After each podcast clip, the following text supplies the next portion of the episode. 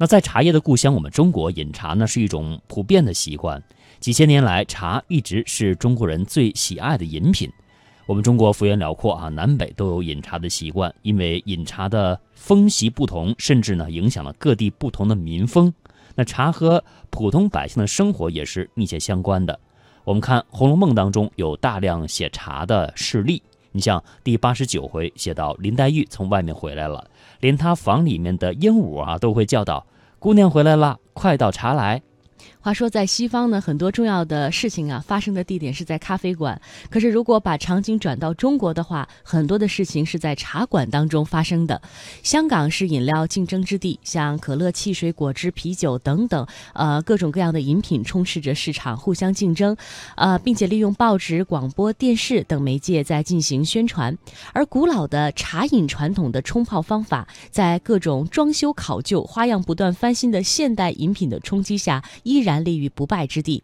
有人怀疑古老的茶饮传统的大众化的饮用方式，用壶泡或者用杯泡，呃，那么会不会影响它的这种流传的方式？香港消费的茶类其实挺多的，这种担心呢是没有必要的。比如像普洱茶、乌龙茶、白茶、花茶、六宝茶、红茶，还有少数的绿茶等名茶，在香港都有他们的立足之地。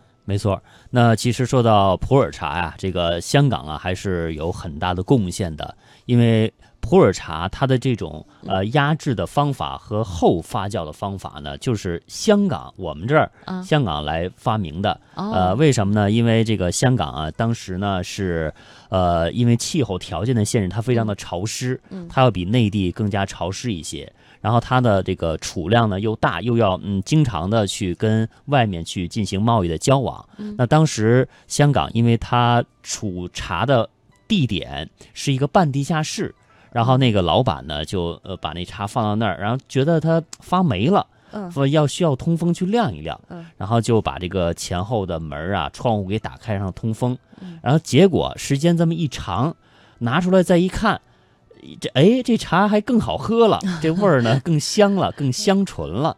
哎，然后逐渐呢就把这种啊当做一种啊普洱茶的保存和后发酵的方式。以前我只知道红茶是一个美丽的错误，诞生了红茶，没有想到普洱茶也是这样的。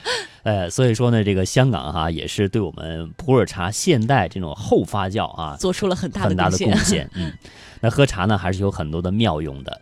呃，我们说到茶叶传到欧洲，开始受到当地人们的热捧啊，有的人呢甚至以它作为上帝的恩赐啊。欧洲人比较信上帝，他们庆幸自己能活在有茶叶的时代里。而茶叶在我们茶叶的故乡中国，对于茶叶的钟爱之情啊，更是浓重了。对于茶这个字的文化和喜爱，我们可以查这个字本身来感受。呃，大家可以呃自己现在用手写一下这个茶字怎么写哈。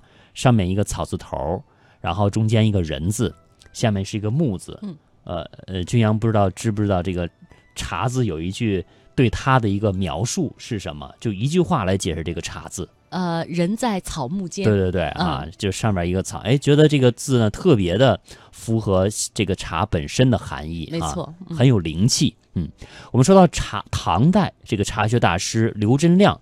就提出过茶食得的这种说法，说茶可以尝滋味，可以养身体，可以驱心气，可以防疾病，可以聚生气，可以散闷气，还可以促礼节，可以表敬意，可以顺心意，还可以助行道。哎，可见这个茶的用处挺大的。其实呢，这不是刘真亮他一个人的看法。呃，中国人大都啊都是这么看的。